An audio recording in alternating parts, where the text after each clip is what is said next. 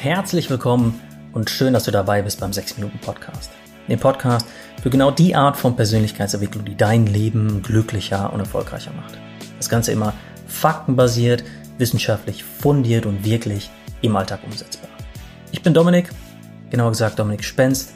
Spenst wie das Gespenst, das du kennst, nur eine G am Anfang. Ich bin der Autor der 6-Minuten-Bücher und ja, freue mich jetzt auf die nächsten 6 Minuten mit dir. Thema der heutigen Folge ist, hier ist der Knopf für mehr Selbstvertrauen. Und um sich diesem Knopf anzunähern, starten wir mit einem Zitat von meiner Oma, deren eigene Idee es war, dass ich sie einfach mal zitiere. Also. Dominik, nur ich extra ganzen Tag solche große Topf Borstsuppe für dich gekocht. Und jetzt du isst nur solche kleine Schälchen. Du musst essen mehr, mehr. Jetzt du dünn wie solche Streichholz. Früher du solche stabile Mann. Komm, ich mache noch zweite Teller. Und ja, Oma, du weißt, ich hab dich lieb, aber für dich bleibe ich immer ein Streichholz, egal ob ich fünf Kilogramm zunehme oder nicht. Und ja, meistens esse ich dann auch noch diesen zweiten Teller, denn die Borschsuppe von meiner Oma ist einfach echt unfassbar lecker. Wenn ich selbst aber Borsch machen würde, hätte ich allerdings gar kein Vertrauen, dass es am Ende auch nur halb so gut ist, selbst wenn ich das Rezept von meiner Oma hätte. Und woran liegt das? Ganz einfach daran, dass ich es noch nie gemacht habe. Wenn du anderen Menschen vertraust, basiert das meistens darauf, dass sie dir durch ihre Handlungen immer wieder bewiesen haben, dass sie vertrauenswürdig sind. Ja, sie waren immer pünktlich, sie haben das Baby nie vom Arm fallen lassen oder sie haben, wie meine Oma, irgendein Gericht jedes Mal wahnsinnig köstlich lecker gekocht. Und genau dasselbe ist es beim Selbstvertrauen. Du kannst dir selbst nur vertrauen, wenn du dir immer wieder durch deine eigenen Handlungen beweist, dass du vertrauenswürdig bist. Hätte ich also hundertmal Borsch gekocht vielleicht, da hätte ich irgendwann noch das Selbstvertrauen, Borsch machen zu können. Es würde irgendwann fast so lecker wie bei meiner Oma schmecken. Okay, soweit so klar. Was sagt die Psychologie dazu?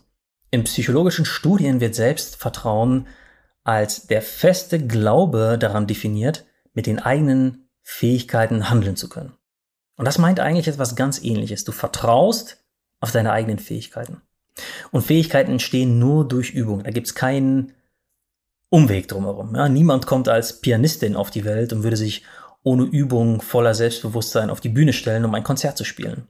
Ja, sicher war da ein Grundtalent da, aber das Selbstvertrauen kommt daher, dass das Klavierstück vor dem Konzert hunderte, vielleicht tausende Male geprobt wurde. Und dasselbe gilt für dein Selbstvertrauen als Metafähigkeit, also dein Selbstvertrauen in dein Selbstvertrauen. Auch das baust du nur durch das Proben, durch das Beweisen auf. Auf ganz abstrakter Ebene könnte man also schlussfolgern, dass reines Nachdenken über dein Selbstvertrauen zu nichts führt. Ja, zumindest wenn es nur beim reinen Nachdenken bleibt und daraus keine echten Handlungen werden. Du kannst noch so oft täglich in dein Tagebuch schreiben, ich bin selbstbewusst. Du kannst noch so oft in den Spiegel schreien, Chaka, ich schaffe das, ich schaffe alles. Das führt vielleicht irgendwann zu Kopfschmerzen, definitiv aber nicht zu mehr Selbstvertrauen. Und jetzt kommen wir zu der Frage, die diesen 6-Minuten-Podcast ausmacht. Wie kommst du jetzt ins Tun? Wie kannst du dieses Wissen über dein Selbstvertrauen jetzt in deinen Alltag katapultieren?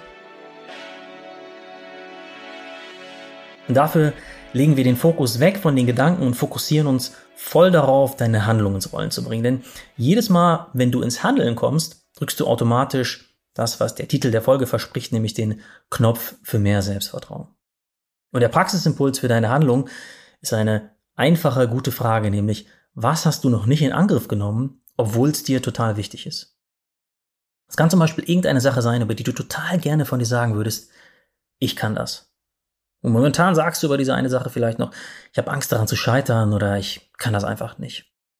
Und die Brücke von ich habe Angst zu ich kann das, die besteht einzig und allein aus deinen Handlungen, aus deinem Tun. Und dabei spielt es absolut keine Rolle, und das ist wirklich ein entscheidender Punkt, ob diese Handlung, ob dieses Tun mega klein ist. Von mir aus mikroskopisch klein. Was für dein Selbstvertrauen zählt, ist, dass du es tust. Angenommen, du willst endlich eine Bewerbung für einen neuen Job schreiben. Zerdenke nicht die 100 potenziellen Arbeitgeber, sondern komm ins Tun. Schreib den ersten Satz für deine erste Bewerbung. Dasselbe gilt, wenn du noch nie eine Lasagne gemacht hast, mach dir nicht tausend Gedanken darüber, welches Rezept denn wirklich das Beste ist, sondern komm ins Tun. Bereite eine Lasagne zu, lad alle deine Freunde ein und wenn die Lasagne doch nicht so der Hammer ist, dann sag einfach, dass du gerade dein Selbstvertrauen trainierst. Und der erste Schritt mag sich erstmal wie nichts anfühlen, aber das täuscht, denn mit jedem kleinen Erfolgserlebnis steigt, wenn auch unbewusst, dein Selbstvertrauen.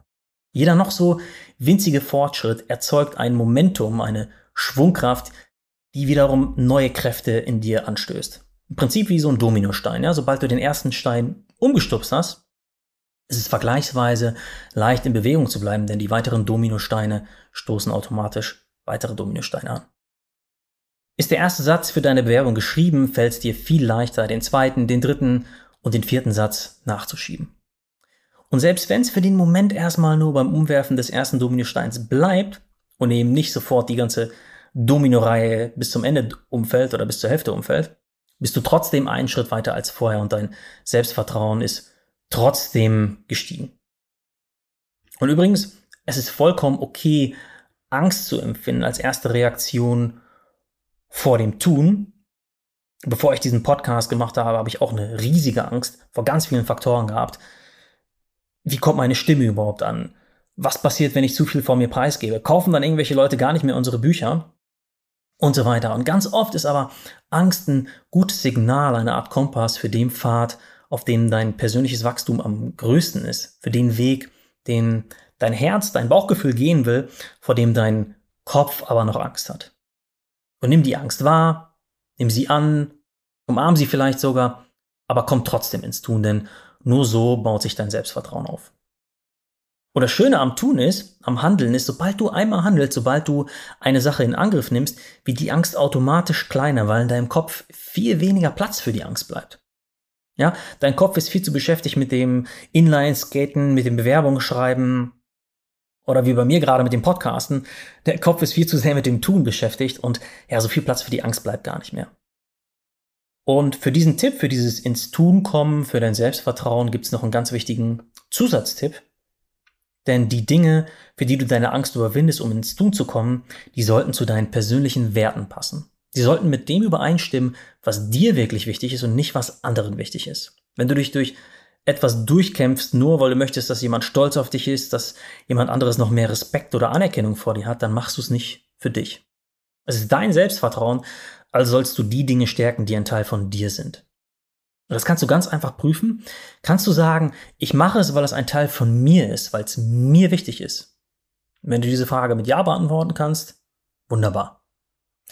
Und natürlich, bei manchen Dingen geht es schnell, Selbstvertrauen zu erlangen, andere Dinge, andere Dinge brauchen Zeit, aber Immer wenn du über dich hinaus wächst und sei es nur ein kleines, winziges bisschen, wächst damit auch dein Selbstvertrauen und das wiederum lässt dich neue Dinge mit mehr Selbstvertrauen angehen. Eine Frage noch zum Schluss. Wann wirst du starten und für dein Selbstvertrauen, für dein neues Selbstvertrauen ins Handeln kommen? Kleiner Scherz, die Antwort ist natürlich heute, außer du liegst im Bett, dann natürlich morgen. Also, viel Spaß, du packst das. Das war der 6-Minuten-Podcast für heute. Ich habe auf jeden Fall ordentlich Hunger auf eine Portion borscht gerade. Und apropos Portion, wenn du nächste Woche deine Portion Persönlichkeitsentwicklung to go nicht verpassen möchtest, dann abonniere doch am besten diesen Podcast auf iTunes, Spotify oder deiner Podcast-App. Leite die Folge gerne auch an jemanden weiter, dem sie helfen könnte, der, von, der davon profitieren könnte. In diesem Sinne, danke fürs Zuhören und bis zum nächsten Mal, wenn es wieder heißt, hör dich glücklich.